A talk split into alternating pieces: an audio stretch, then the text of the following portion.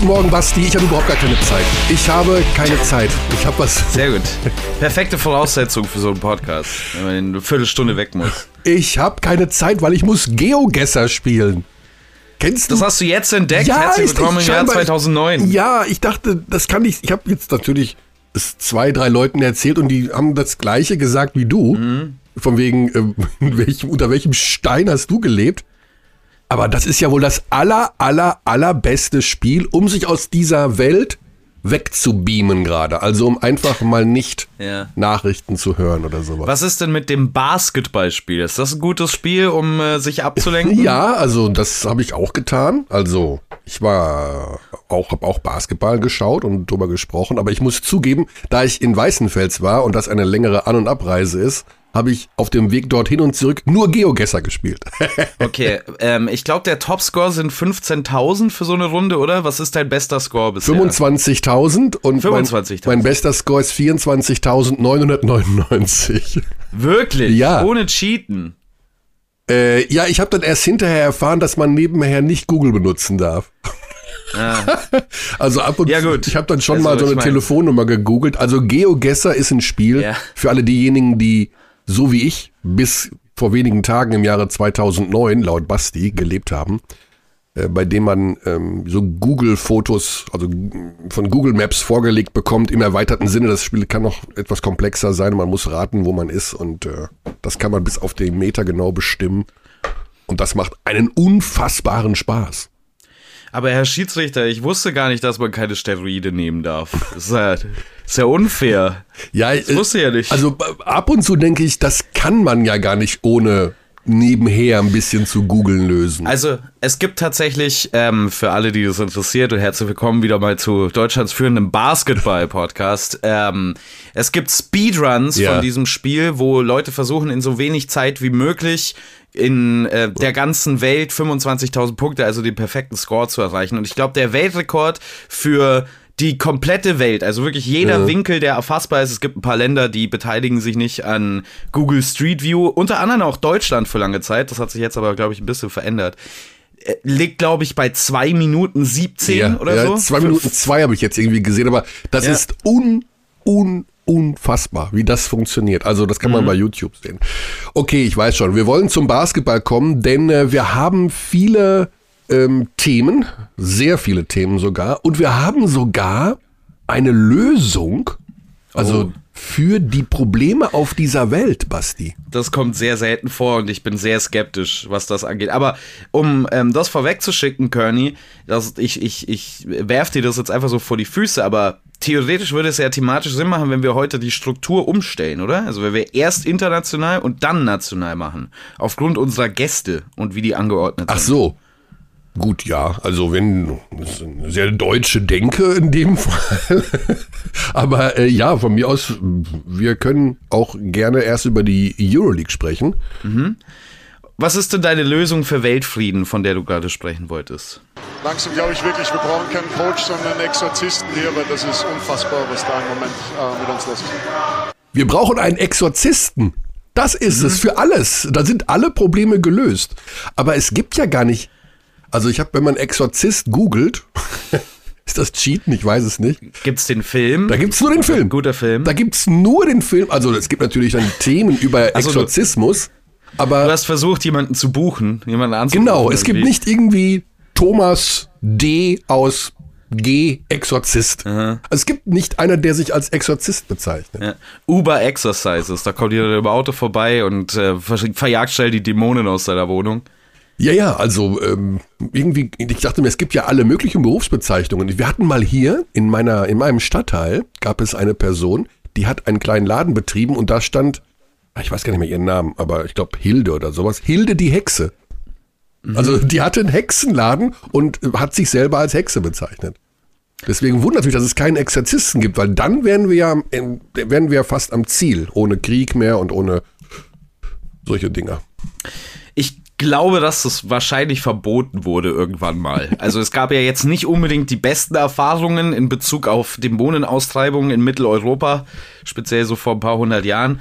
Dementsprechend könnte ich mir gut vorstellen, dass da auf irgendeinem Blatt mal geschrieben wurde, Exorzismus bitte nicht mehr. Als Berufsbezeichnung, nee, nicht erlaubt.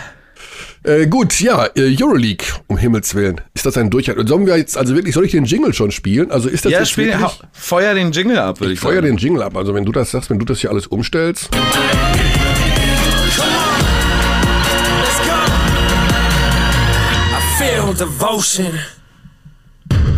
Jetzt fühle ich mich aber so, als wäre jetzt gleich unsere Folge zu Ende. Yes. Ähm, wir, wir sehen quasi das Ziel, bevor wir überhaupt losgefahren sind. Das Ja. ist ähm, die Podcast-Ausgabe der Kinderformulierung in äh, den hinteren Sitz des Autos. Sind wir schon da? Ja, also bevor ich dann auf Toilette gehe, ich muss mal mäßig, Euroleague in der vergangenen Woche. Ähm, da hatten Nicht wir, viel los da, insgesamt. Ja, da hatten wir natürlich äh, das überragende Spiel von Alba Berlin gegen Olympiakos Piraeus, äh, das auch vor meinen Augen ablief und äh, von mir auch begleitet wurde. Ja, also. Puh. Das, Muss man äh, zu dem Spiel noch was anderes sagen als mal Odolo? Meine Güte. also, Also, wir haben lange Zeit die Diskussion geführt und das finde ich ganz interessant. Das führt jetzt ein bisschen ähm, in einem weiteren Sinne auf internationalen Basketball, aber wir blicken natürlich mit ganz weitem Blick mit unserem Fernglas auch schon voraus auf die Heim-EM. Ne? natürlich. Und die Frage war immer, haben wir einen zweiten richtig guten Guard neben Dennis Schröder? Und ich glaube, die ist beantwortet nach dieser Saison. Wir werden dann mal irgendwann ins Detail gehen müssen, welche Faktoren zusammenkommen mussten, damit Maodolo der jetzt auch nicht mehr der aller, aller, aller, aller, aller jüngste ist, aber gut, das ist ja, ich glaube, der ist jetzt 28 oder sowas, ne? Das ist bestes Basketballalter, um Himmels Willen, ich will ihn jetzt nicht älter machen, als er ist. Welche Faktoren zusammenkommen mussten, damit er diese Leistung abruft? Denn das war ja auch immer so ein bisschen das Thema, dass er sich so wohlfühlen muss. Also da muss irgendwie, nicht nur auf dem Feld, auch abseits des Feldes, da müssen Dinge stimmen, da muss eine gewisse Harmonie, glaube ich, rein in sein Leben, die er sowieso für immer disruptiv zerrissen, sagt man das so, kann man das sagen, wurde mit dem Tod seines Bruders. Also da ist er ja ein, ein, ein, ein schlimmeres Loch kann man ja gar nicht fallen, als einen seiner liebsten Menschen plötzlich zu verlieren. Und ich glaube, dass die Art und Weise, wie er damit umgegangen ist und wie er sich dann, ja, es zu, das Leben so zurechtgelegt hat, dass das die Basis ist dafür, dass es ihm jetzt so geht, wie es ihm geht, weil er eben vor einem ganz anderen Hintergrund Basketball spielt als vielleicht vor fünf Jahren. Ja, und wenn man das basketballerisch beleuchtet, dann habe ich auch das Gefühl, dass er in eine jetzt für ihn perfekt passende Umgebung eingebettet ist. Ich meine, wir haben diese Zeichen und diese Andeutungen ja von Maodolo in den vergangenen Jahren immer wieder gesehen. Die klassische Maodolo-Saison, die letzten paar Jahre, gerade international in der Euroleague, war brandheißer Start, überragend angefangen, aber dann irgendwann im Laufe der Saison ist es ihm gefühlt immer ein bisschen schwerer gefallen, diese Leistung aufrechtzuerhalten. Während ich jetzt den Eindruck habe, dass er gegen Ende der Saison eher besser wird. Da könnte es jetzt viele Gründe dafür geben. Ich glaube, so mentale Fitness und mit sich im Reinen sein könnte ein großes Ding sein. Andererseits könnte es auch einfach darum gehen, dass er vielleicht in einer besseren Form ist. Also da kann ich aus meiner Sicht nur spekulieren. Es ist auf jeden Fall so der Fall, dass das die Saison ist bisher, die Maudolo international absolut auf die Karte packt. Ich glaube, jeder, der die Euroleague betrachtet, nicht nur aus deutscher Sicht, sondern international, sieht mittlerweile diesen Kerl als einen der besten Point Guards ähm, in der Euroleague. Und das muss man ja mal sagen. Also Maudolo ist ja eigentlich kein wirklich ausgebildeter Point Guard. Ne? Also der war ja lange Zeit ein Off-Ball-Spieler. Klar, hat jetzt immer noch viele Off-Ball-Elemente drin in diesem ähm, Moving Offense-System ähm, bei Alba Berlin. Aber diese dieser langsame Übergang in den letzten Jahren von der 2 auf die Fulltime 1 ist was, was seinem Spiel sehr viel hinzugefügt hat, was nicht einfach ist, zu so einem, in Anführungszeichen, späten Zeitpunkt in der Karriere noch zu machen. Und speziell was seine Würfe, seine Wurfauswahl plus seine Effizienz off the dribble angeht, ist er ja wahnsinnig gut. Was nicht so häufig passiert bei Spielern, die im jungen Alter nicht den Ball in den eigenen Händen haben. Ja, ich finde auch die Art und Weise, wie er wirft, mit mehr Selbstverständnis. Also man merkt, das Selbstvertrauen ist äh, viel mehr da als noch in früheren Jahren. Vielleicht hat er sich auch früher zu sehr von Kleinigkeiten aus der Balance bringen lassen. Ähm, ja, ich glaube, dass da viel zwischen den Ohren passiert ist, ähm, was ihm jetzt hilft. Ein sensibler Mensch, der ja, manchmal, da müssen halt andere Dinge zusammenkommen und deswegen glaube ich, dass seine Zukunft, man könnte ja immer spekulieren, ja, jetzt geht er vielleicht irgendwo anders hin, aber ich glaube, dass das ein großes Pfund ist für Alba Berlin, ihn zu halten, dass er diese Umgebung behält. Was soll er noch? Ich meine, er kann zu einem anderen Euroleague-Verein gehen. Schließt die NBA schließe ich einfach mal aus, weil auf seiner Position die Konkurrenz ja, ja. da unmenschlich ist. Aber Point Guard Position, die am mit Abstand tiefsten besetzte Position ja. in der NBA. Also da spielen Leute als dritter Backup Point Guard, die ähm, von der Qualität so hoch sind, ähm, dass man sich das fast nicht vorstellen kann. Aber Du, du sprichst das schon an, also Alba Berlin ähm, verlassen möglicherweise oder sich umschauen nach anderen Alternativen. Ist das denn derzeit überhaupt noch notwendig? Denn wenn Alba mit diesem zusammengestellten Team und wenn man jetzt mal perspektivisch guckt, dann ist ja die Möglichkeit für nächste Saison da aus meiner Sicht, dass die eher besser werden als schlechter. Klar, man muss schauen, was passiert mit ähm, einem Spieler wie einem Markus Eriksson zum Beispiel. Wo ist der nach dieser Saison?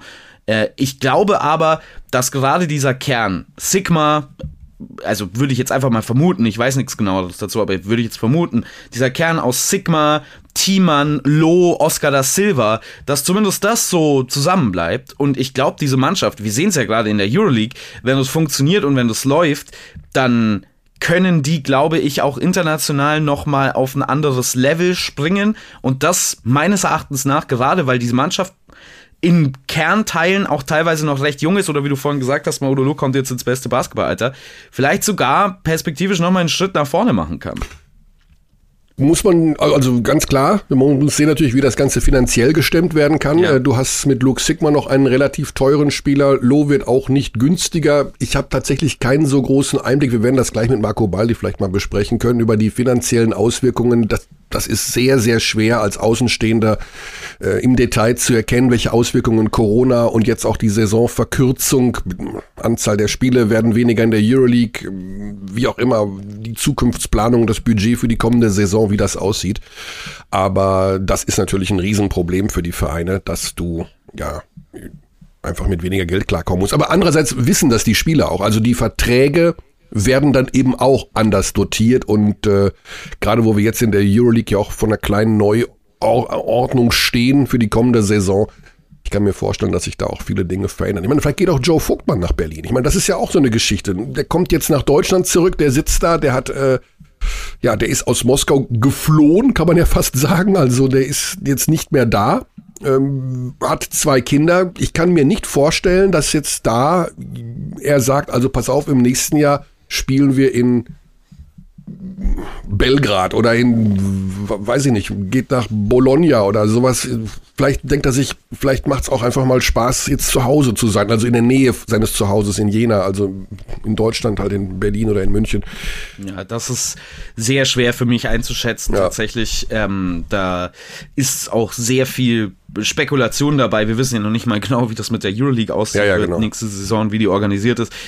Fakt ist auf jeden Fall, Joe Vogtmann darf jetzt keine Euroleague mehr spielen diese Saison. Genau. Also für die Teams aus Deutschland, Bayern und Alba ist eine Nachverpflichtung insofern eher weniger lukrativ. Klar, das, der würde extrem helfen für die, ähm, für die BBL-Playoffs. Keine Frage, also das wäre eine ganz andere Waffe nochmal, die man da auf einmal äh, auf der Big Man-Position hätte für beide Teams. Aber Vielleicht ist es ja äh, dann nächste Saison tatsächlich ein Thema. Es wäre natürlich irgendwie cool, wenn Joe Vogtmann wieder zurück in Europa, äh, zurück in Deutschland spielen würde, meine ich. Und für diese Saison finde ich das auch ganz interessant, weil Eurocup dürfte er ja theoretisch noch spielen. Ja, genau. Wir haben ja, ja zwei Eurocup-Teams. Ja. Wir rufen mal bei Marco Baldi an, dem Chef von Alba Berlin. Und äh, ja, ich weiß gar nicht, die Fülle an Themen, die wir da durchackern können, die ist ja kaum noch auszuhalten, sowohl national, international, Alba ja auch ähm, mittendrin, was die Euroleague Neuanordnungen betrifft. Moin. Guten Morgen, Marco. Basti Ulrich hier und meine Wenigkeit. Guten Tag. Moin. Ich hoffe, es geht dir gesundheitlich wieder gut. Ja, ich bin wieder auf dem Damm. Sehr gut.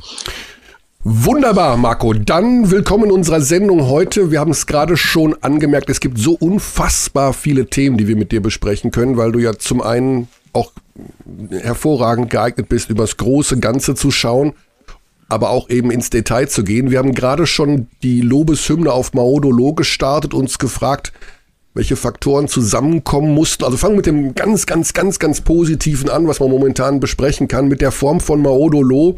Aus deiner Sicht, welche, warum ist der so gut? Was musste alles zusammenkommen? Wir haben gesagt, also der hat ja viele Tiefen durchlebt, zweimal Corona, vor zwei Jahren der Tod seines Bruders, aber irgendwie musste alles so irgendwo für ihn, glaube ich, so eine Art ja, Sinn ergeben, alles musste an der richtigen Stelle sein, damit der so spielt, wie er spielt. Kann man das so Küchen philosophisch einordnen? Ich glaube, dass seine Qualität äh, schon oft sichtbar war. Äh, was im Moment so äh, wahnsinnig raussticht, ist die Konstanz. Mhm. Und das ist genau das, woran er, glaube ich, ja, gearbeitet hat, aber was auch er als Typ, und so lese ich das, und das sind jetzt natürlich mehr ja, Vermutungen, als dass ich das jetzt irgendwie großartig beweisen könnte. Aber ich glaube, er ist ein Mensch, der sich auch mit seiner Umgebung verbinden muss, um sich wirklich wohlzufühlen. Und wenn er sich richtig wohlfühlt, dann findet er auch in diese Konstanz. Mhm. Also Maodo hat schon viele gute äh, Spiele äh, gemacht. Äh, das weiß ich auch, weil die zum Teil auch schon gegen uns waren. Ähm, und was eben im Moment wirklich äh, toll ist und fantastisch ist und mich auch irrsinnig für ihn freut, ist eben, dass er diese diese Konstanz ähm, bringt und in diesem Attacke-Modus ist. Er ist ein Spieler, der, der überlegt, der nachdenkt, der, der nicht nur intuitiv spielt, obwohl es häufig so aussieht, weil er sowas Tänzerisches hat und sowas Leichtes hat und auch sowas mit dem Ball so schön umgehen kann und so weiter. Aber er überlegt sich natürlich schon sehr als Point Guard, in, gerade in so einem System, wie wir das spielen, wo der Ball viel geteilt wird, wo, wo man auch äh, innerhalb ja, einer Situation mehrere Entscheidungen treffen kann. Wenn man dazu sehr ins Grübeln kommt, dann kann das auch manchmal so ein bisschen den Fluss hemmen und kann äh, zum Gegenteil führen. Und das ist nicht so ganz leicht. Da muss man sich zurechtfinden. Und da ist mhm. er nicht der Einzige. Das sieht man ja bei allen, gerade bei den Guards, die den Ball viel in der Hand haben. Bei uns, das dauert ein bisschen. Und er hat es jetzt gefunden. Er, er, er ist da. Ich glaube, das ist eine Mischung aus in das System sozusagen reinfinden einerseits und zum anderen aber auch, und so schätze ich ihn einfach ein, das ist ein Mensch, wie gesagt, der fein ist, der, der wahrnimmt, der aufnimmt, äh, der sich, wenn der sich mit seiner Umgebung positiv verbinden kann, weil er sich einfach wohlfühlt in dieser Umgebung, die auch prägt und da auch nicht nur einatmet, sondern auch da reinatmet und er spürt, dass das sich verfängt, dann lebt er richtig mhm. auf und das spürt, das spürt man gerade an jeder Bewegung, die er macht. Da ist jetzt eine Sicherheit reingekommen und es ist toll. Ja.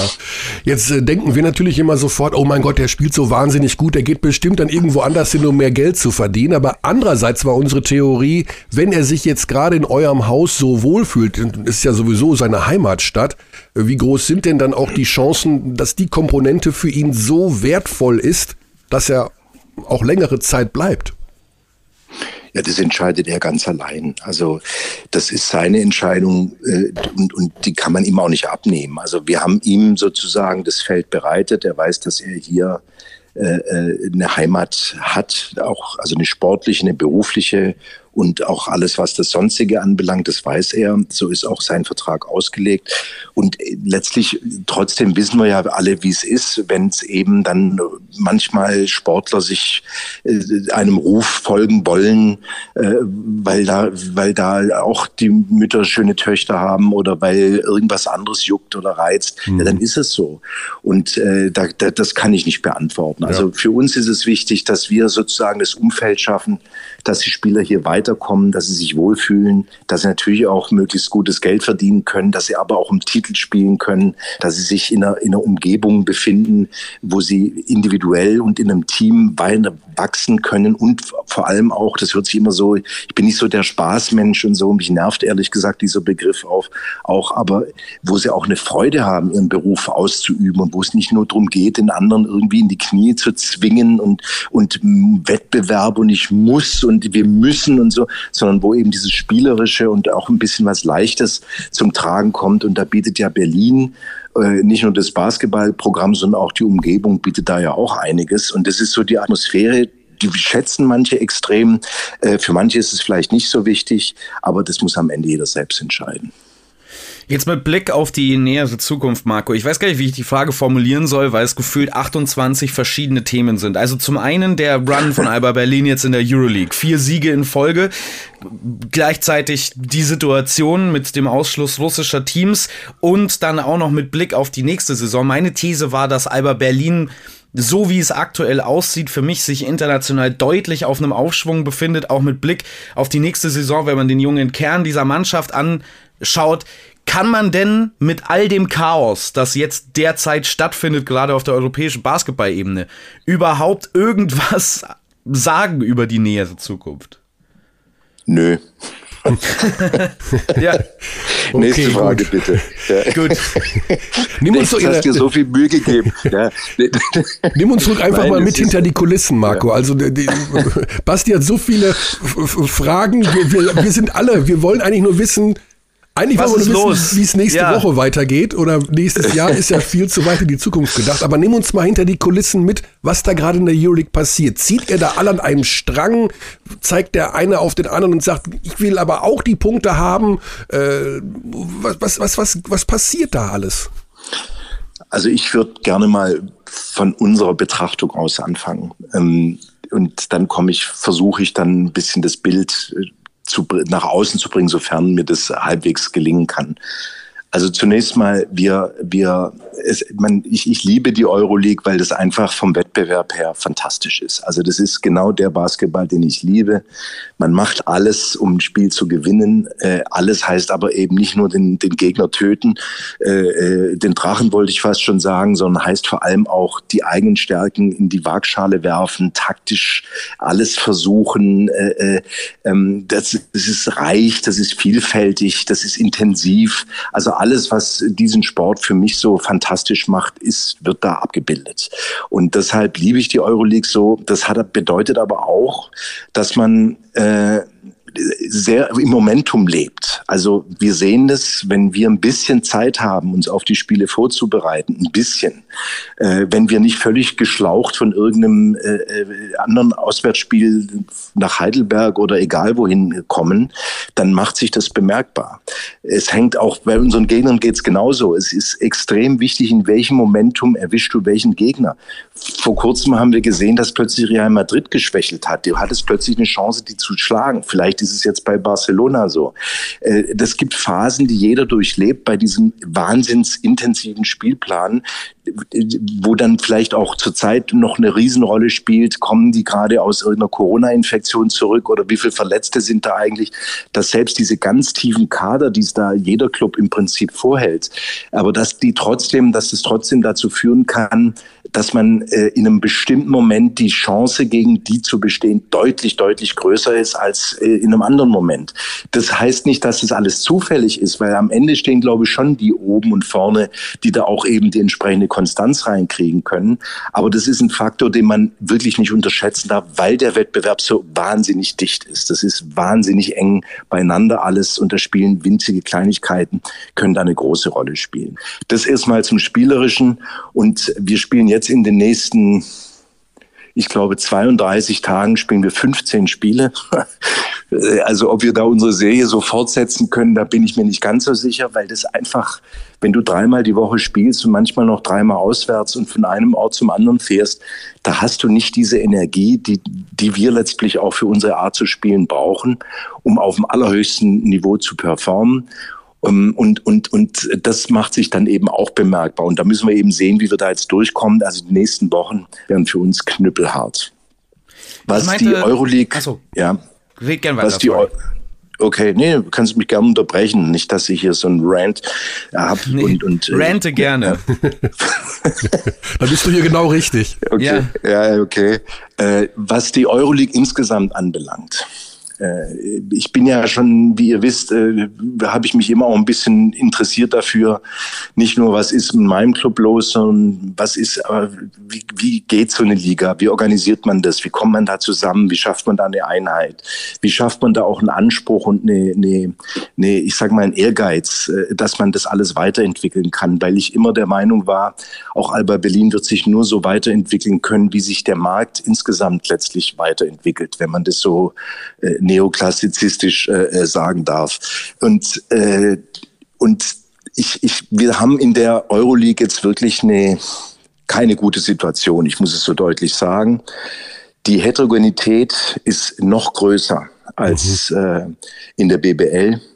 Die BBL hat es, finde ich, in den letzten Jahren, gerade in diesen schwierigen Jahren, wo man auch wirklich aufeinander angewiesen war, äh, um die richtigen Entscheidungen zu treffen, um durch die Pandemie zu kommen, damit es möglichst viele auch überleben und gut überleben, wenn es denn irgendwie geht, dass man den Wettbewerb aufrechterhält und so weiter. Ich finde, das hat die BBL wirklich gut mit ihren Clubs hingekriegt und hat da eben die Heterogenität eigentlich genutzt, wenn man es positiv sagen könnte, um die, um die Vielseitigkeit eher unter einen Hut zu bringen.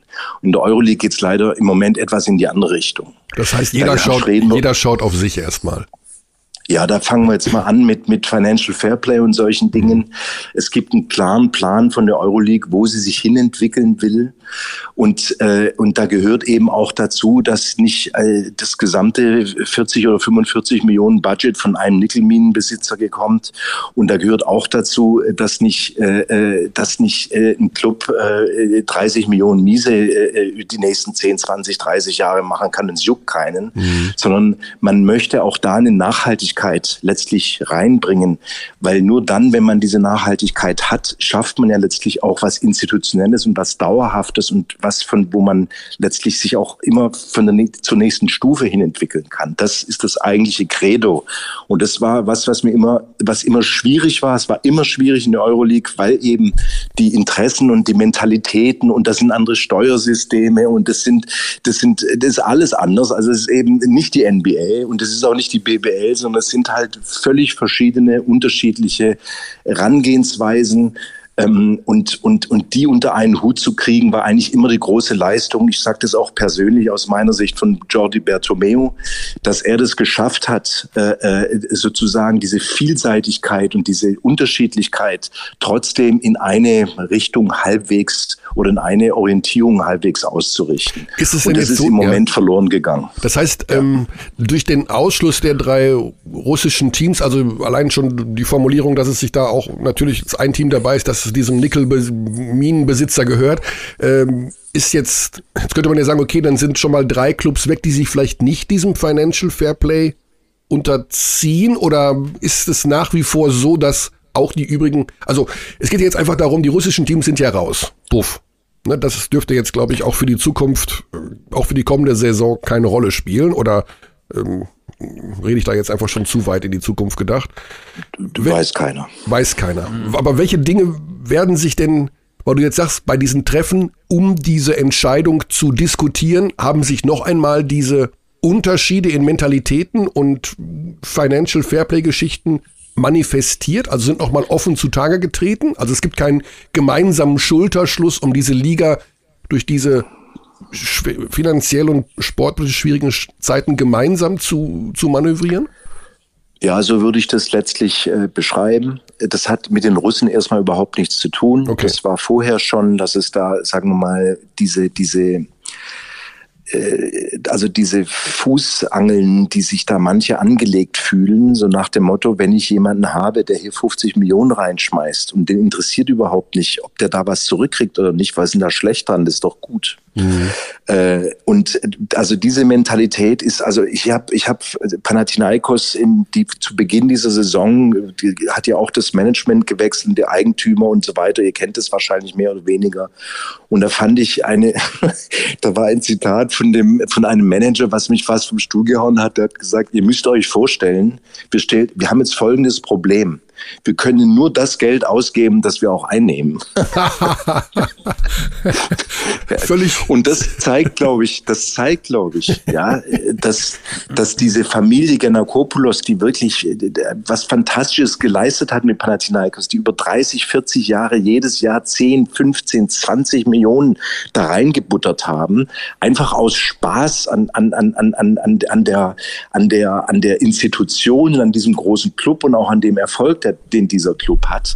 Aber wenn die Familie Giannakopoulos ist jetzt eben nicht mehr da und jetzt ist eben die große Frage, was passiert denn jetzt? Und da sind wir jetzt wieder beim Thema Nachhaltigkeit und das mhm. ist genau das, was eine Liga eigentlich nicht will oder nicht nicht nicht wollen äh, äh, darf eigentlich, dass man sagt, ist doch scheißegal, wo es herkommt. Hauptsache es kommt irgendwo immer von oben und es, regnet jeden Tag Manna und äh, und wenn die dann halt keine Lust mehr haben, ja, dann müssen wir halt einen neuen finden. Also darauf was zu bauen ist relativ schwierig. Mhm. Aber die, die es eben davon leben und es sind gar nicht so wenige in der Euroleague, die sozusagen sehr, ich sag mal, monostrukturiert sind, die wenig im Markt sich bewegen oder bewegen müssen, sondern die sich bewegen durch einen Eigentümer oder durch eine Institution, die das abdeckt oder die die Verluste übernimmt oder was auch immer, äh, dann ist, liegt natürlich auch nahe, warum soll mir, legt mir jetzt irgendein Management hier irgendwelche Fußfesseln an, die mich in meiner Bewegungsfreiheit einschränken. Und dieses Thema läuft gerade und das ist ein, ein schwieriges Thema. Wir haben das übrigens auch im Fußball. Mhm. Die haben, äh, die, die haben im Fußball mehr oder weniger auch das Financial Fair Play, ich will nicht sagen aufgegeben, aber Bayern war ja dann ein Vorreiter, die da mit Rummenigge und an allen Fronten Druck und äh, gemacht haben. Und wir sehen ja heute trotzdem, wie die Strukturen sind äh, äh und dass es trotzdem Clubs gibt, die Millionen ja, jedes Jahr äh, in den Wind schreiben und äh, die ganzen äh, Sanktionen, die darauf folgen sollten, die kommen halt nicht. Und ich finde, der Sport muss sich da grundsätzlich, ich will es jetzt nicht zu weit und zu philosophisch fassen, aber der Sport ist grundsätzlich in, aus meiner Sicht der Profisport in einer interessanten Phase. Wir haben das ganz klare US-Modell, was ganz klar heißt Entertainment und Shareholder Value. Das ist so gelernt, da rührt sie, das ist für alle in Ordnung, das funktioniert sehr gut. Ähm, aber in Europa ist es anders. In Europa ist es nicht, gibt's kein Tanking. In Europa gibt's nicht der schlechteste, das schlechteste Team kriegt den besten Spieler und steigt ja. keiner ab. In Europa gibt's nur, wie gewinne ich das nächste Spiel? Und, wie ich, und das auszurichten in eine Form, die auch, sagen wir mal, wirtschaftlich, sozial nachhaltig ist, wo man sich auch mit seiner Umgebung verbindet, das sind schon die Aufgaben, glaube ich, die den Profisport zunehmend äh, äh, ja zu bewältigen hat. Ich, es ist ja kein Zufall, wenn bei Bayern München Fußballabteilung äh, äh, bei einer Mitgliederversammlung eigentlich nur noch über Katar gesprochen wird. Also das muss man jetzt nicht als als als als das Exempel nehmen, aber natürlich sieht man, dass da Veränderungen stattfinden, dass Dinge hinterfragt werden. Und das sind da da der US-Profisport eine völlig andere Position sich über die Jahrzehnte geschaffen. Das ist dort anerkannt, dass es Entertainment ist und es reicht auch. Mhm. Mehr, mehr muss es nicht sein. In Europa ist anders und da muss der Profisport aus meiner Sicht seinen Weg finden. Und in diesen Diskussionen sind wir mittendrin, insbesondere auch in der Euroleague. Okay, also halten wir fest, um das, das Thema kurz zum Ende zu bringen die, der Ausschluss der russischen Teams und die Diskussion über die Art und Weise, wie das vonstatten gehen kann, hat dazu geführt, dass die Diskrepanzen im, der, unter, der verbliebenen Teams im Bereich Nachhaltigkeit, Financial Fairplay, Zukunft der Euroleague eher noch mal neu aufgeploppt sind, als dass man gemeinsam beschlossen hat, wir beenden auch den Streit mit der FIBA. Wir machen ein komplett neues, faires System mit allen europäischen Vereinen, die nicht aus Russland kommen und fangen nochmal von vorne an. Das ist absoluter, das ist mm, sportromantische Zukunfts Bullshit-Laberei von mir jetzt. Das gibt's nicht. Nein, würde ich so nicht unbedingt sagen, aber ich finde, dass, da ist ja schon was gewachsen und, mhm. äh, und, und auch was Gutes gewachsen. Und ich finde, da soll man jetzt nicht mit dem Rasenmäher drüber und sagen, jetzt machen wir alles wieder neu, mhm. sondern äh, schon eher von dem ausgehend, wo man da eigentlich ist, aber sich noch mal ein bisschen besinnen, warum sind wir denn so groß geworden, warum hat sich das dahin entwickelt? Und die, die, die Antwort ist ganz einfach, im Prinzip durch eine Einigkeit. Und natürlich hat man sich trotzdem auf dem Spielfeld immer die Augen ausgekratzt und versucht, den anderen irgendwie, äh, äh also das Spiel zu gewinnen und den Pokal hochzuhalten und so weiter. Trotzdem gab es insgesamt betrachtet eine gewisse Einigkeit und die brauchen wir. Wenn wir im, im europäischen Basketball irgendes wie im Deutschen, in der BBL genauso, das ist in der NBA, ich sage nochmal, ist es geklärt, weil da ist die Einigkeit klar und die heißt, da muss der, der Wert des, der Franchise muss einfach steigen, Punkt. Ja. Und dazu braucht es gewisse Dinge. Und deshalb sind sich da alle einig. Das ist nachhaltig. Also da, die NBA wird nicht zulassen, dass ein Club 20 Jahre lang oder fünf Jahre lang äh, äh auch nur 20 Millionen Miese macht. Auf mhm. keinen Fall. Das wird dann nicht passieren. Und deshalb ziehen die sozusagen auch alle in einem Strang, sind sich einig, ob jetzt über was sie sich einig sind, brauchen wir jetzt gar nicht zu diskutieren. Aber das ist, du wirst eine Liga nur über eine Einigkeit äh, äh, entwickeln können und die Einigkeit herzustellen ist gerade im europäischen Maßstab mit, mhm. ich wiederhole, zig unterschiedlichen Herangehensweisen und Mentalitäten und Steuersystemen und Unterstützung und Staatsgeldern und weiß ich nicht was, ist eine richtige Aufgabe. Und da braucht es eine sehr, sehr gute Führung. Und die muss man aber auch dann akzeptieren und muss auch die Führung sozusagen hm, machen lassen und kann nicht die Führung absägen und denken, jetzt mache ich mal selber, weil mir es dann gut tut äh, äh und, ja. äh, und dann schauen wir, dann landen wir wahrscheinlich alle wieder bei der Fieber. Ja, also das ist, glaube ich, ein Thema, wo man vier Podcasts dazu machen könnte. Ähm, ich würde gerne auf so viele dieser Themen ähm, in der Komplexität näher eingehen, aber wir uns rennt so ein bisschen die Zeit davon. Was mich jetzt noch interessieren würde, Marco, und ich weiß nicht, inwiefern du uns da überhaupt eine Einsicht geben kannst oder willst, aber diese Entscheidung, wie jetzt mit den russischen Teams umgegangen werden soll, speziell was die tabellarische Konstellation angeht, du hast ja schon gesagt, für die Zukunft ist noch nichts, nichts sagbar, aber da soll es ja auch gewisse Unstimmigkeiten und Differenzen gegeben 7 haben. 7 zu 6 uns, die Abstimmung, ja. Ja, genau. Kannst du uns da hinter die Kulissen führen, wie diese Diskussionen abgelaufen sind? Ja, ich, ich, das ist jetzt ein sehr interessanter Übergang, weil ich komme gerade von Einigkeit. Mhm. Und ich mhm. äh, kann mich an das erste Meeting, als das gerade losging, äh, das war, ich glaube, ein Tag nach Kriegsausbruch oder zwei Tage nach Kriegsausbruch, Boah, ich krieg da richtig Gänsehaut bei so einem Wort. Das ist, ich krieg das, ich kann das gar nicht. Ja, wissen, ist schlimm. Ne? Es, ist, ist schlimm. Es ist, ich, ich bin, also ich, ich komme gleich noch, noch mal in anderem Zusammenhang drauf. Aber das, das, da waren, da haben sich die Clubs zusammen gezoomt und dann ging es darum, was machen wir jetzt eigentlich? Und wir reden gerade über Einigkeit.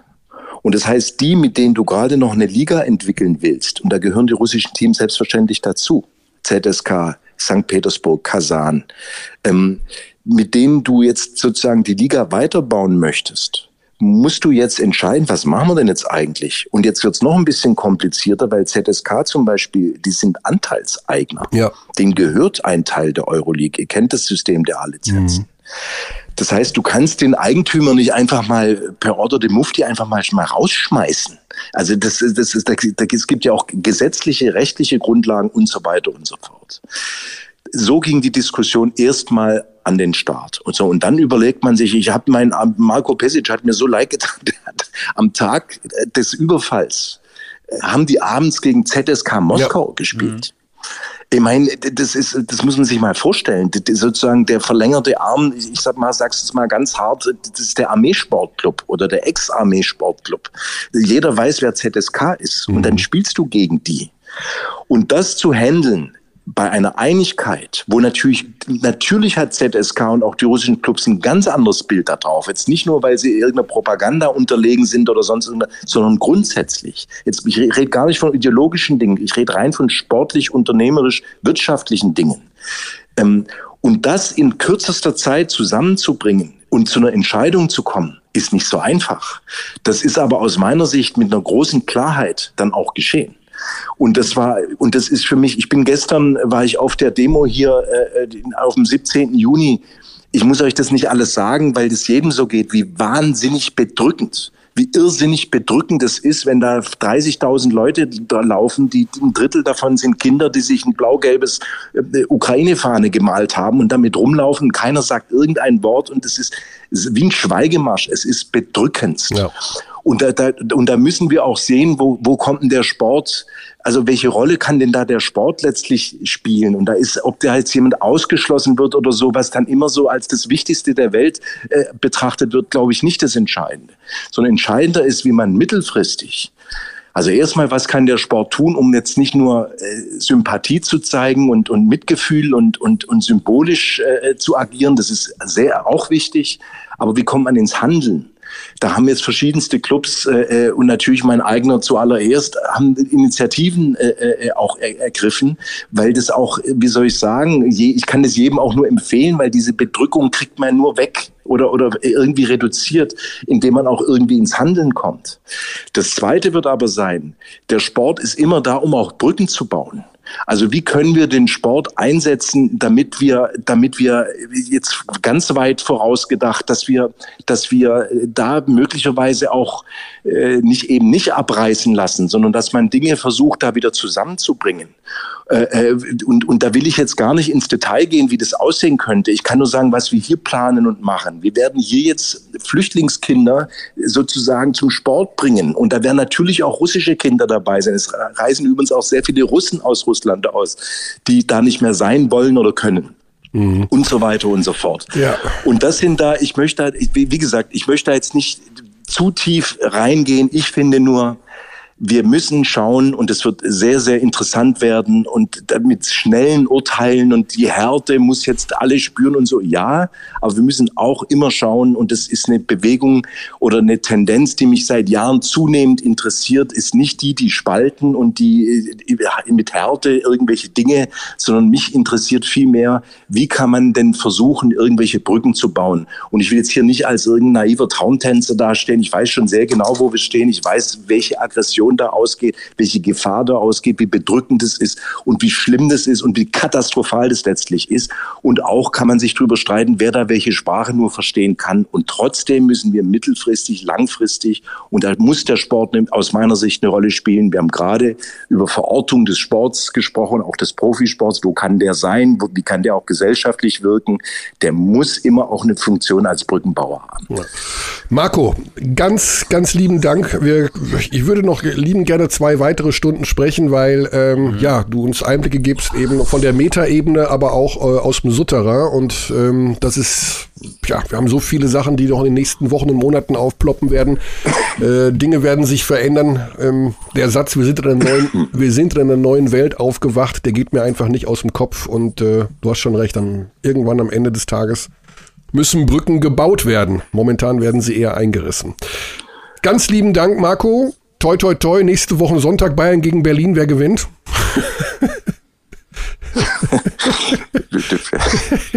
Alba. Das ist Wahnsinn, ne? Fünf Tage. Dich tue ich, tue ich jetzt den Gefallen, fünf, Alba. Fünf, Tage vor einem der schönsten Spiele der Saison. Und wir, wir können, wir yeah, können gar nicht, wir wissen nicht, ob es stattfindet, keine Ahnung. Und wir ja. wissen ja, auch das nicht kommt mal, ja auch noch dazu. Ja, wir wissen ja. auch nicht mal, wie äh, worüber wir da reden sollen. Alles klar. Ähm, gute Zeit in jedem Fall. Weiter gute Genesung und euch ja, die besten Wünsche von dieser Stelle. Danke, macht's gut. Gute Zeit. Bis ciao, ciao. Ja, ciao. Ja, Heidenei, Basti. Ja, also da könnte man fünf Stunden jetzt drüber ja. sprechen, über all die Themen, die da aufgemacht wurden. Ähm, ich finde, wir müssen irgendwann mal so einen System-Sonderpodcast machen. NBA versus Euroleague und wie das funktioniert. Ähm, wow. Ich glaube nämlich, dass es da ähm, viel noch aufzuklären gibt, was vielleicht viele nicht wissen, wie das funktioniert. Ich glaube, das könnte super interessant sein. Aber da müssen wir uns vorbereiten. Oh so nein, um Himmels Willen. Ja, so wie bei unserem All-Star-Podcast. wir machen jetzt folgendes, wir rufen jetzt beim Exorzisten an, denn äh, das Ganze hat sich natürlich jetzt hier dramatisch verschoben. Mhm. Das Problem ist, dass unser Exorzist äh, um 12 Uhr einen wichtigen Termin hat. Und wir müssen ihn jetzt reinholen. Yes. Äh, das ist Raul Korner, der Headcoach von Medi Bayreuth. Und äh, ja, natürlich ist das aus. Damit ist übrigens das Jülich-Fenster beendet. Kein Jingle. Vielleicht kommen wir gleich nochmal dazu.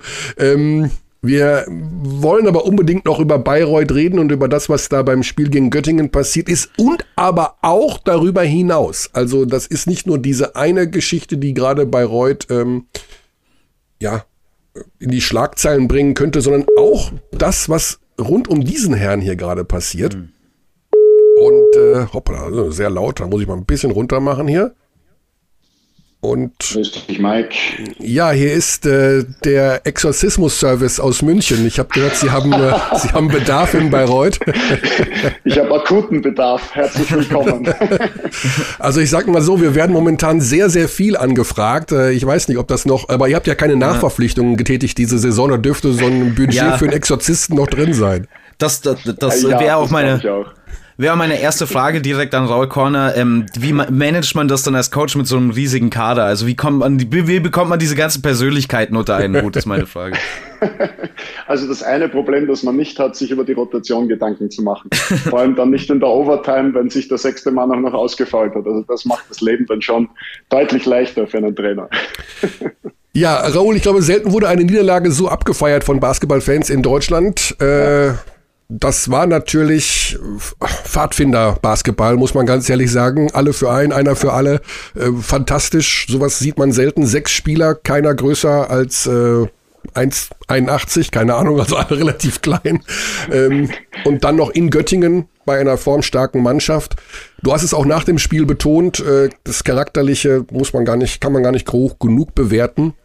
Ähm, wir können das auch nochmal aufdröseln, warum ihr überhaupt spielen musstet, weil ja. meine Frage ist, warum musstet ihr überhaupt spielen? Was, was war da? ihr wart doch alle krank. Äh, ja, nur nicht krank genug, äh, beziehungsweise. Manche Tiere sind gleicher als andere, hat schon George ja, Orwell ja, geschrieben. So, so, ist es, ja, so, so ist es. Ja, so ein bisschen Animal Farm sind wir auch da im Moment.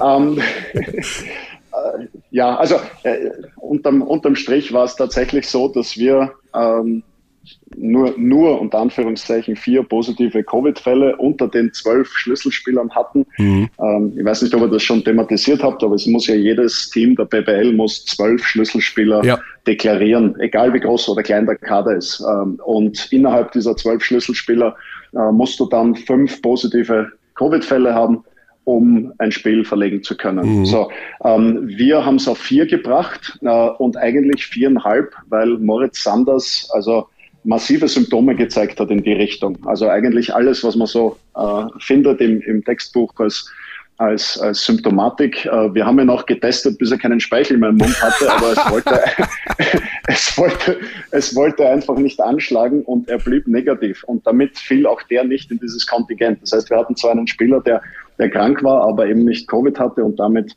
nicht als fünfter Spieler gezählt hat. Wir hatten mit äh, Marcus Staunton einen Spieler, der verletzt ist, auch länger raus ist und da auch nicht in dieses Kontingent hineinfällt. Naja, und wenn man äh, mathematisch ähnlich begabt ist wie ich, dann erkennt man relativ schnell, dass man mit vier äh, positiven Fällen und, und zwei sonstigen Ausfällen halt dann nur mehr sechs Spieler zur Verfügung hat. Und das war das Szenario. Also ähm, da lässt sich auch nicht viel drehen und ändern. Das war dann einfach so.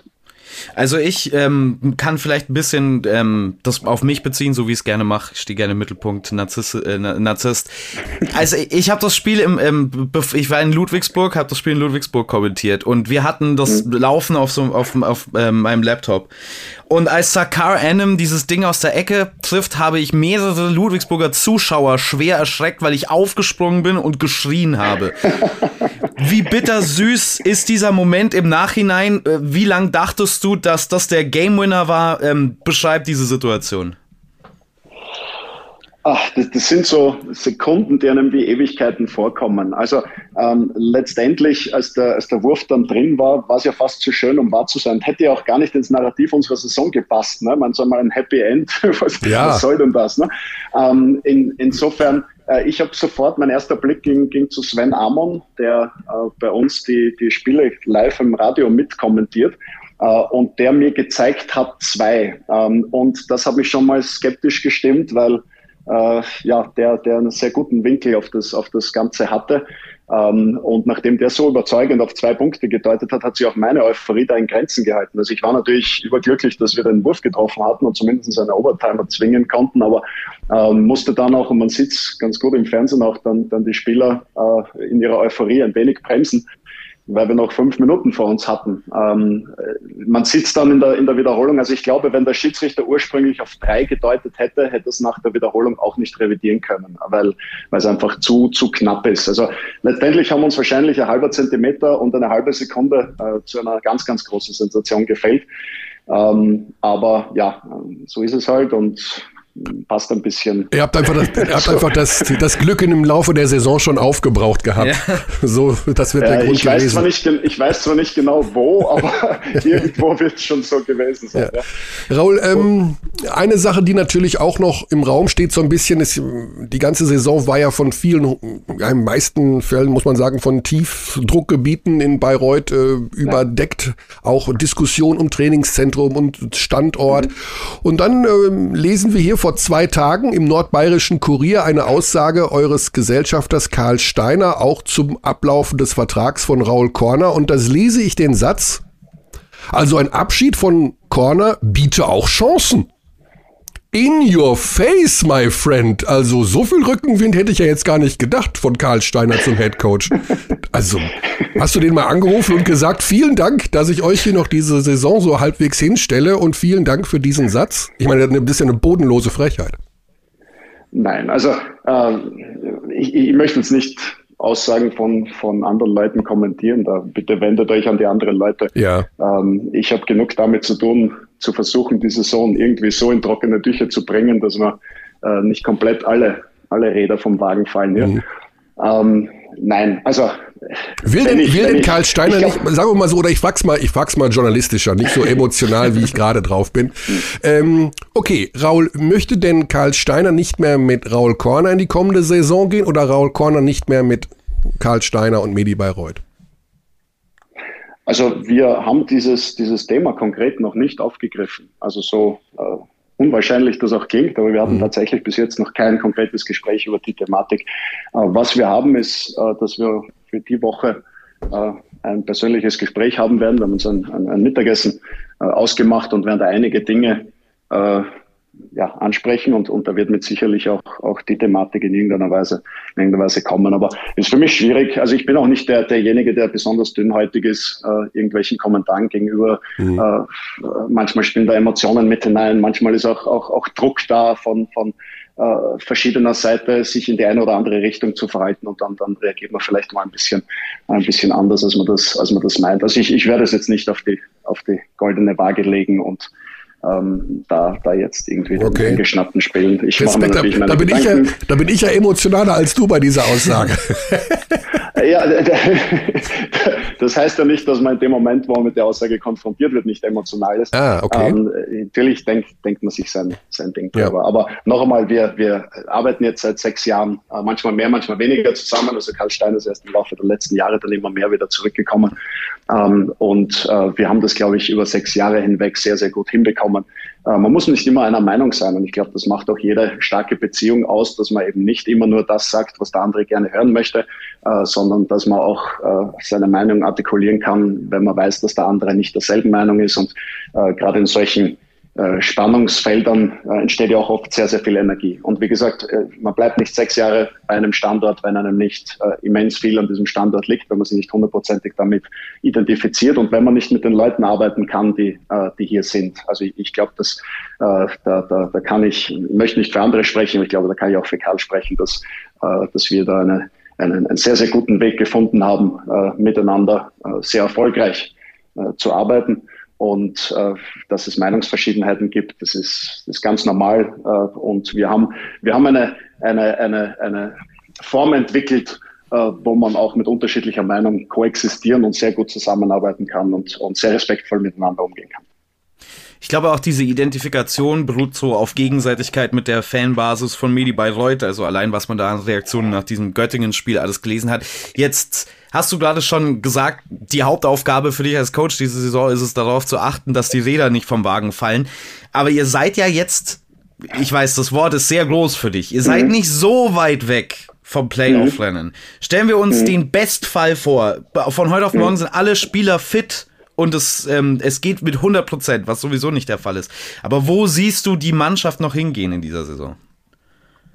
Das hängt einmal sehr viel davon ab, in welcher zeitlichen Abfolge da jetzt wirklich Spieler zurückkommen. Und man darf auch nicht vergessen, es ist ja nicht damit getan, dass ein Spieler dann wieder spielen darf. Ähm, der braucht ja auch eine Zeit lang. Und das wird jetzt bei einem Martinez Sayos vielleicht weniger lang dauern, äh, der sich jetzt halt eine Woche daheim aufgehalten hat und dann wieder reinspringt. Aber wenn man Andy Seifer zum Beispiel hernimmt, der ist mittlerweile knapp vier Monate raus.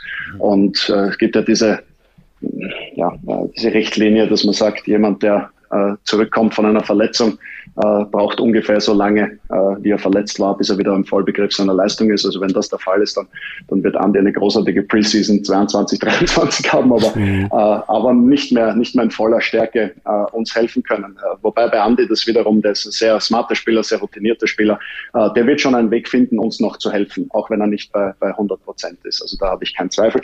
Ähm, aber so hat halt jeder Spieler dann seine eigene Geschichte. Marcus Staunton hat einen gebrochenen Finger an der Wurfhand. Marcus Staunton ohne Wurf äh, weiß nicht, wie viel uns der dann hilft. Ne? Also ähm, das sind alles so, so Faktoren, die man nicht einschätzen kann. Und und äh, ist ja oft so, dass dann alle Spieler auf einmal zurückkommen, dann hast du lauter unfitte Spieler oder so halbfitte Spieler. Und ich habe lieber, ich habe lieber sechs fitte Spieler, wo jeder weiß, äh, was er zu tun hat, als drei Halbfitte, die zwar dann am Feld sind, aber nicht helfen können. Also wir müssen hier, und das wird eine ganz, ganz schwierige Phase, vor der ich fast noch mehr Bammel habe als jetzt, äh, so wenig Leute zu haben. Wir müssen einen Weg finden, diese Spieler, wenn sie zurückkommen, in dieses Gefüge zu integrieren.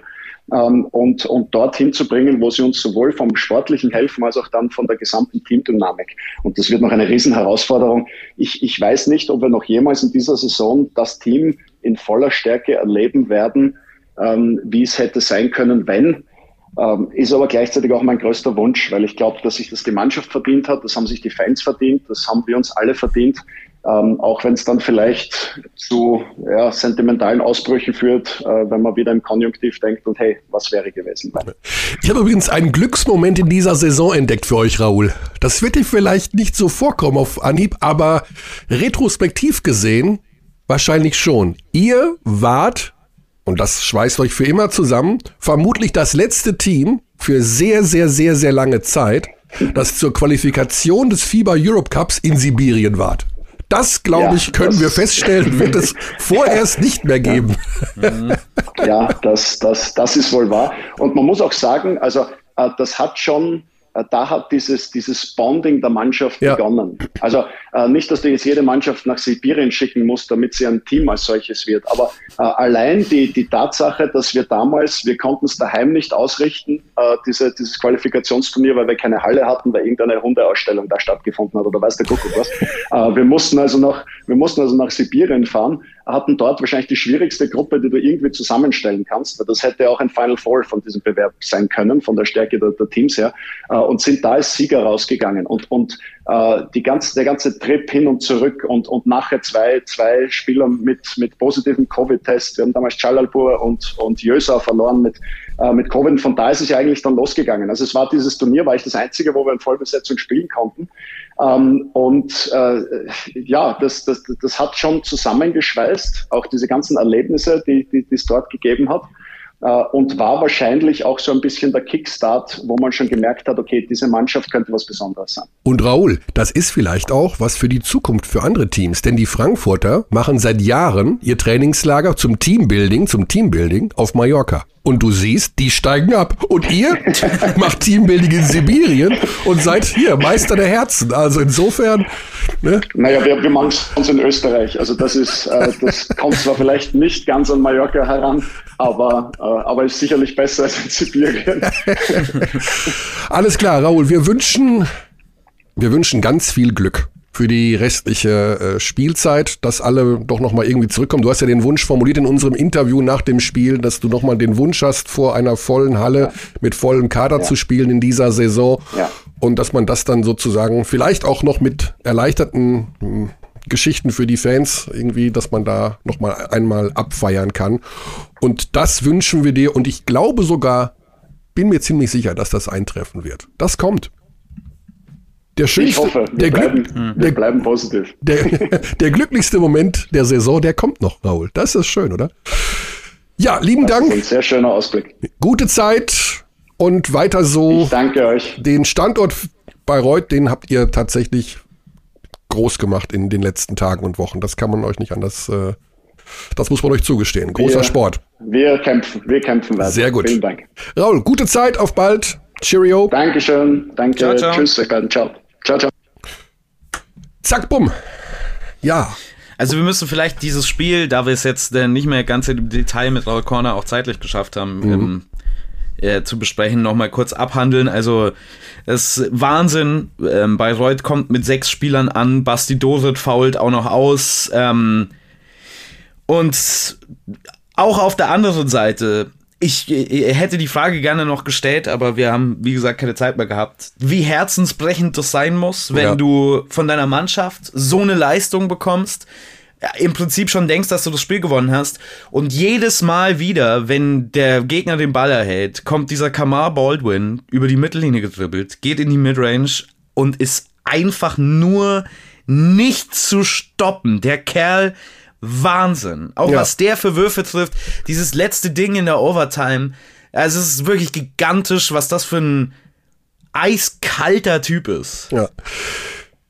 Gerüchteküche, da gibt es Teams, die dran sind an ihm für die kommende Saison. Gut, Überraschung, wär- ha, Spoiler. Ja, das wäre sehr schlechtes Management, wenn an dem keiner dran wäre. Also, Ja, so also da sind? Teams dran und äh, die haben, ja, da bin ich mal sehr gespannt, wo er landet. Also Also- und, und Baldwin werden, denke ich mal, in der kommenden Saison in dem ein oder anderen internationalen Wettbewerb auch zu sehen sein, der vielleicht ganz oben angesiedelt ist. Schauen wir mal. Also Wir, ja. wir müssen demnächst mal unsere äh, äh, erste MVP-Einschätzungsshow machen, habe ich das Gefühl. Ähm, aber aktuell ist für mich Kamar Baldwin die Nummer Ja. eins. Auch wenn die Göttinger in der Tabelle nicht so weit oben sind wie ähm, die anderen beiden, äh, kann, ja, also vor allen Dingen wie äh, Parker Jackson Cartwright und TJ Shorts ist noch der andere Kandidat und die sind ja im Prinzip ähm, gleich unterwegs mit Kreisheim tabellarisch. Ähm, auch wenn Kreisheim noch 25 Spiele zu spielen hat, glaube ich. Also die haben 25 Spiele nachzuholen äh, gegenüber allen anderen Teams. Das ist also sowieso alles komplett aus der Reihe und aus der Ordnung. Aber ja, Kreis hat Holland, 21 Spiele. So wenig Genau, hat ja. keine Mannschaft in der Liga. doch, Alba Berlin hat 20. Ach ja, da 20 sehe ich. Ja. Wow, okay. Oh wow. 20 Also die, die Teams mit den meisten Spielen haben jetzt 25. Ja. Das ist in er streiche ähm, die Mehrzahl. Es ist ein Team, die Bonn, Telekom Baskets ja. Bonn. Ja, also da kommen noch wahnsinnige Wochen auf uns zu. Wenn man sich nur auf den Sport konzentrieren könnte und auf Geogesser natürlich, dann könnte das was ganz Tolles sein, aber man wird so irgendwie immer wieder abgelenkt von diesen anderen Nachrichten. Insofern, ja, gucken wir mal, was. Aber spannend ist es auf jeden Fall gewesen am Wochenende. Ich war beim MBC gegen Frankfurt und da, jetzt muss ich mich einmal kurz räuspern.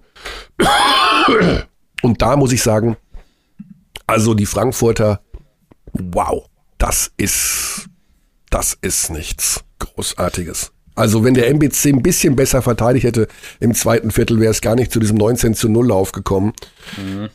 Und dann in, in der zweiten Hälfte, um nochmal das Thema Abstieg ähm, kurz zu forcieren, muss ich ganz ehrlich sagen, also Frankfurt-Gießen, die beiden Teams werden es wirklich schwer haben. Würzburg mit klarer Aufwärtstendenz, Oldenburg wird Spiele gewinnen, hat jetzt Chemnitz geschlagen.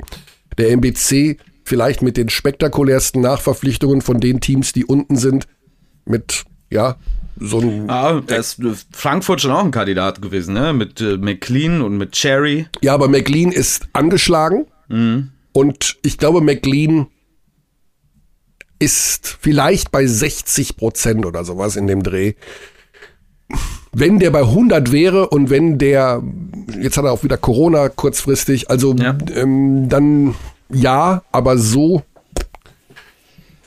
puh, äh, da bin ich auch wirklich mit ein paar Sachen nicht ganz einverstanden, wie da gewechselt wurde gestern. Und bei Würzburg, die haben so viel Energie daheim. Oldenburg haben wir schon gesagt, Heidelberg gewinnt eben auch Spiele.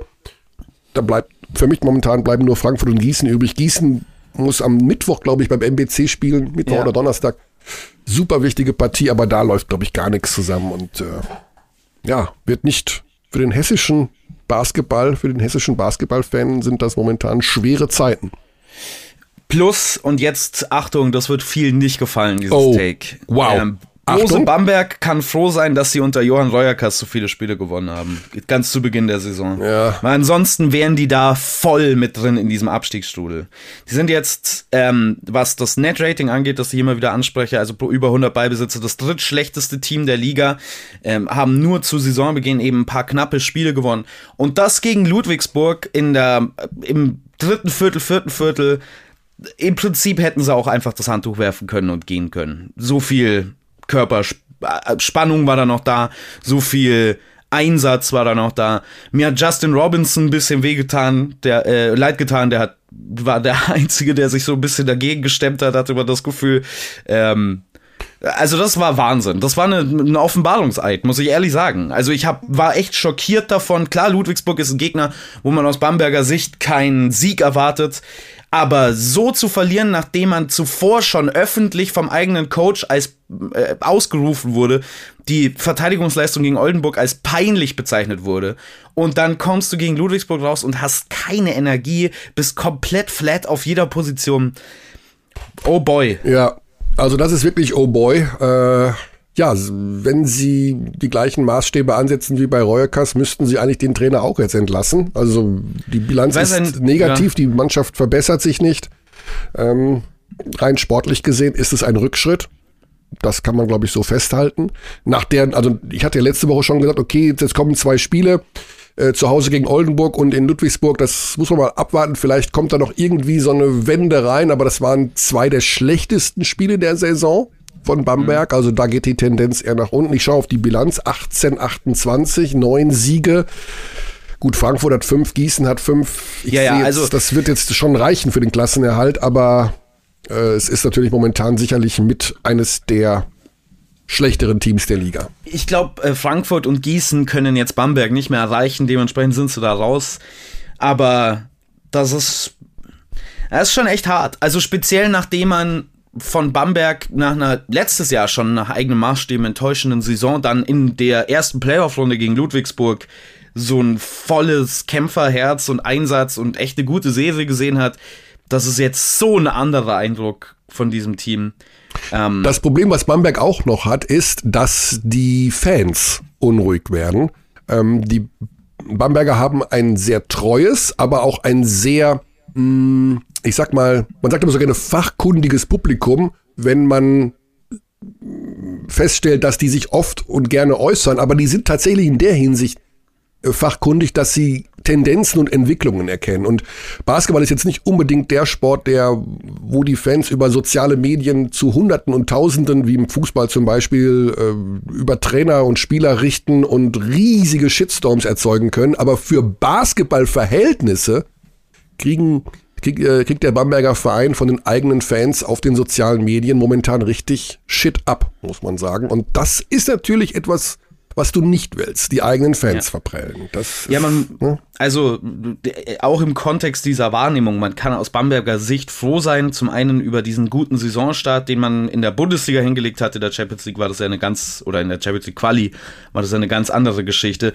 Und man kann jetzt aktuell froh sein, dass ähm, Ludwigsburg in diesem Spiel 7 von 33 von der Dreierlinie geworfen ja. hat. Wenn die ähm, durchschnittlich gut treffen, dann ähm, ist es ja. ein noch größeres Debakel. Abstiegskampf werden sie nichts mehr mit zu tun haben, glaube ich zumindest nicht. Für mich ist aktuell sind die Abstiegskandidaten nach wie vor Würzburg und Gießen. Ich glaube, Frankfurt Kader ist zu gut besetzt, wenn McLean spielen kann. Will Cherry, ähm, der ein gutes Spiel gemacht hat gegen RBC, aber das war dann trotzdem nicht genug. Aber die haben genug Spieler für mich, die speziell in so super engen Situationen, in super engen Spielen ähm, also was heißt genug Spieler? Sie haben zwei. Sie haben Will Cherry und Jamal McLean, ähm, die da den Unterschied machen können. Und das sehe ich bei Würzburg im Gegensatz dazu jetzt nicht so konstant. Ich glaube, dass Frankfurt ähm, derjen das Team sein wird, das sich da durchsetzen wird aus diesem Dreiergespann. Oldenburg, glaube ich, müssen wir nicht mehr drüber reden. Die haben einfach nur einen Impuls gebraucht von außen. Ähm, ja. Das ist pure Offense. Ich meine, was, und das geht jetzt so ein bisschen unter was äh, Max Heidegger macht aktuell ist der absolute Wahnsinn. Unfassbar, ich glaube, der hat jetzt ja. zehn Spiele in Folge, äh, also der hat jetzt über die letzten zehn Spiele irgendwie 25 Punkte im Schnitt gemacht mit überragenden ähm, Wurfquoten. Da ging es dann weniger um System, glaube ich, und um festgef äh, als mehr um, um viel mehr um festgefahren sein in irgendeiner Art und Weise bei dieser Mannschaft. Wir haben es immer wieder betont, wie talentiert dieses Team ist, was den Kader angeht. Und dieses Talent sehen wir jetzt äh, in vollen Zügen. Dementsprechend ist das Abstiegsrennen Heidelberg, MBC, Würzburg, Frankfurt, Gießen Ich Wobei man glaub, noch sagen an- muss, Basti, ganz kurz als äh, Terminergänzung, weil ich gerade MBC gegen Gießen angesprochen habe, am Donnerstag, am Mittwoch ist auch noch Frankfurt gegen Würzburg. Oh wow, ja, ja. Das Also, ist ein das ist natürlich auch- Monsterspiel. Das ist ein ja. Monsterspiel für beide Vereine und äh, da kann man vielleicht dann, also wenn Frankfurt das daheim verliert gegen Würzburg, Das würde sehr wehtun. dann Also die, die Abstiegskandidaten, auch wenn Oldenburg da jetzt tabellarisch noch mittendrin ist aktuell, ich sehe die da einfach nicht. Ähm, vielleicht bin ich aber auch einfach zu naiv. Aber die Abstiegskandidaten sind im Rennen Heidelberg, MBC, Würzburg, äh, Frankfurt, Gießen. Heidelbergs Defense vertraue ich zu sehr und beim MBC vertraue ich der Offense zu sehr. Und bei die anderen drei Teams sind die heißen Kandidaten. Und für mich sind die Skyliners da der leichte Favorit gegenüber Würzburg und Gießen. Ja. Okay, ich sehe Würzburg vor Frankfurt, aber wir werden es sehen, wie es sich, ja, das ist natürlich am Mittwoch ein prima Gradmesser. Ich glaube, wir haben selten so wenig Vorbericht über ein Spitzenspiel ähm, in, ins Visier genommen, wie jetzt beim FC Bayern gegen Alba Berlin. Vorgesehen ist die Partie am 20. März um 15 Uhr, 14.45 beginnt äh, unsere Sendung. Das Ganze äh, ja, steht momentan natürlich unter dem Schatten der Corona-Fälle beim FC Bayern. Neun an der Zahl. Das Spiel gegen Fenerbahce, das Euroleague-Spiel, ist schon abgesagt und nicht zu vergessen, dass offiziell auch noch am Freitag ein Euroleague-Spiel ansteht für Gegen die Bayern. Mailand. Ähm, ist das nicht auch schon abgesagt? Ich dachte, das hätte ich schon gelesen, aber Okay, da bin ich jetzt ähm, überfragt. Ich glaube, das weiß ich nicht. Ich kann mir aber nicht vorstellen, dass es stattfindet. Also ja, ich auch nicht. Ich kann mir aktuell auch nicht wirklich vorstellen, dass das Spiel gegen Alba stattfindet, um ehrlich zu sein. Aber ähm, mal schauen. Auch deswegen ähm, haben wir uns der, dem Ganzen eher wenig Ja. gewidmet heute. Also wie gesagt, wenn die dann sich irgendwie freitesten, ich habe keine Ahnung, ob sie dann schon die Spieler aufstellen können, ob der Trainingsbetrieb ruht, wie es in der Pressemitteilung der Bayern heißt. Ähm, das Gottzeit Live-Spiel ist übrigens ein ganz anderes am kommenden Sonntag, nämlich Kreilsheim gegen Chemnitz. Da Sehr, sehr gutes Basketballspiel. ja, da werde ich vor Ort sein. Das äh, freut mich auch, dass ich da mal wieder äh, in Kreilsheim sein darf. Am Freedom Day. Ja, here we go. Also ich, ich stelle mir wahnsinnig viel darunter vor, du eher weniger, aber ich glaube irgendwie, dann, da sollen doch alle möglichen Beschränkungen wegfallen. Also nur noch Maske in, in öffentlichen Personennahverkehr Ah, und äh, in Pflegeheim oder sowas. Nein, ja, Schauen mal. vielleicht. Schauen wir mal, wie lange das so bleibt. Ich weiß auch nicht, ob das eine gute Entscheidung ist. Ich Ja. habe keine Ahnung. Genau, genau. Ähm, ich habe äh, keine Idee. Ich äh, weiß auf jeden Fall, dass ähm, dass ich hoffe, dass wir irgendwann mal wieder. Aber kannst du dich noch an an Podcasts erinnern, Kearney, wo wir einfach nur Bullshit über Basketball geredet Ja, haben? und wo wir danach, äh, ich kann mich an Podcasts erinnern in den vergangenen Jahren, wo wir danach in Biergärten gegangen sind, wo wir unbeschwert über viele schöne Dinge gesprochen haben. Das ist alles weg momentan. Also wir gehen seit jetzt äh, gefühlt, also so, sowieso seit zwei Jahren, aber wenn man das jetzt nachvollzieht, Sommer, DBB, Yoshiko Saibu, dann geht's direkt weiter mit Corona, jetzt haben wir Ukraine, wir haben jede Woche 400 Spiele, die nicht stattfinden. Ich weiß, kann, kann, kann mittlerweile gar nicht mehr auf dem Zettel behalten, wer ist verletzt, wer hat Corona, wer hat sich die Achillessehne gerissen. Aber- Können wir einfach mal wieder zwei Basketballteams gegeneinander spielen sehen, die voll besetzt sind und dann einfach happy sein? Basti, aber ganz im Ernst, dafür muss ich dich jetzt einfach umarmen. Diese Chronologie und Saibu und Ukraine in einem Satz zu verwenden, ist für mich ganz großer Sport. Überragend. Ja, damit ging's los. Damit ging's, also ich meine, vor Corona war natürlich ähm, auslösend für Ja. dieses Thema, vorher schon Thema, aber äh, das war der Moment, wo wir Seitdem haben wir, glaube ich, keinen Podcast mehr gemacht, wo es mal nix gab. Ja, wo man nee. gesagt hat, Mensch, das Pick, die Pick-and-Roll-Defense von Gießen ist aber interessant. Wir haben gar keine Zeit. Wir haben keine Zeit. Das ist alles zu viel.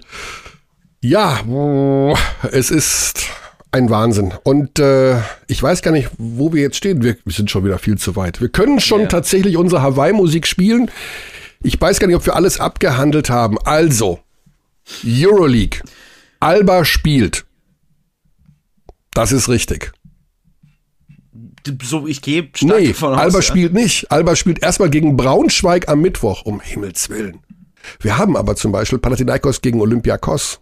Ja. Das fand ich so lustig vorhin von Marco Baldi, dass der von Panathinaikos gesagt hat, ah, wir sind in einer misslichen Lage, wir können nur noch das ausgeben, was wir einnehmen. Sehr, sehr Aber geil. Alba spielt ja auch in der Euroleague gegen ähm, Alba Back to the Future. Äh, Ah, gegen äh, Baskonia am Freitag. Ja, Ganz genau. mit Jason Granger, Simone Fontecchio, Ganz Rokas genau. Giedraitis. Genau, also die haben nicht nur das Nachholspiel gegen Braunschweig. Ich vermute, es ist ein Nachholspiel. Ich denke schon gar nicht mehr an Spieltage, sondern Ja, es wird siehst, einfach. das weiß ich auch schon nicht mehr. Ich habe keine Ahnung, was ein Nachholspiel ist, wer wo, wann ausgefallen ist. Ich habe Ja. keine Ahnung. Es ist also einfach nur so, so ein konstanter Stream Aber- irgendwelchen Spielen, die aus irgendwelchen Gründen stattfinden. Aber Moment, Herr Dr. NBA-Fan, Liebhaber und Ja. Purist, die haben ja in dem Sinne auch keine Spieltage. Die spielen ja auch Das jeden Tag irgendwas. Ja, ja, da spielt auch jeden Tag ähm, irgendwer gegen irgendwen und man hat keine Ahnung, Ja. ähm, was das bedeuten soll. Aber es sind halt auch deutlich mehr, deutlich mehr Spiele, ne, als in der BBL, Ja. wo jeder Spieltag deutlich mehr wert ist. Das ist korrekt. Okay, dann würde ich sagen, ich äh, habe natürlich hier alles im Blick, so logischerweise. Den Exorzisten haben wir noch nicht gefunden, aber die Hoffnung, dass es bessere Tage gibt, nee, die habe ich momentan auch verloren. Also das ist ja Quatsch. Wir freuen uns, dass es trotzdem ein paar spannende Basketballspiele gab und geben wird. Wir gucken mal, wie das mit der Situation beim FC Bayern sich im Laufe der Woche verändert, ob Berlin gegen Alba stattfindet. Und wenn nicht, haben wir genügend Spannung am Tabellenende in dieser Woche. Basti. Und Louis C.K. kommt nach München am Mittwoch und du bist nicht da, aber ich bin Nee. da. Ich bin am 26. März in Berlin bei Louis, vielleicht. Ah, dann werde ich dir vorher schon mal alle, alle Sachen erzählen. Du, ich bin sowieso, ich gehe mit null Erwartungshaltung hin, nachdem sein letztes Special eine Katastrophe war. Ähm, mal schauen, wie es wird. S- Selbst der beste Comedian der Welt ist scheiße, Basti. Das kann doch nicht sein. Nee, das letzte Special war schlecht, aber das liegt halt auch daran, wenn man ähm, seit Jahren nur noch mit einer, von einer Echokammer von Leuten, die einen sowieso lieben, spielt. Weil man nirgendwo mehr echte Gigs bekommt. Okay, es passiert nichts Positives aus dieser Welt. Ich, ich suche jetzt auch nach einem Exorzisten. Alles klar. Gute Zeit, bis nächste Woche. Bis dann, ciao, ciao. We treat people here with complete respect. This is Germany.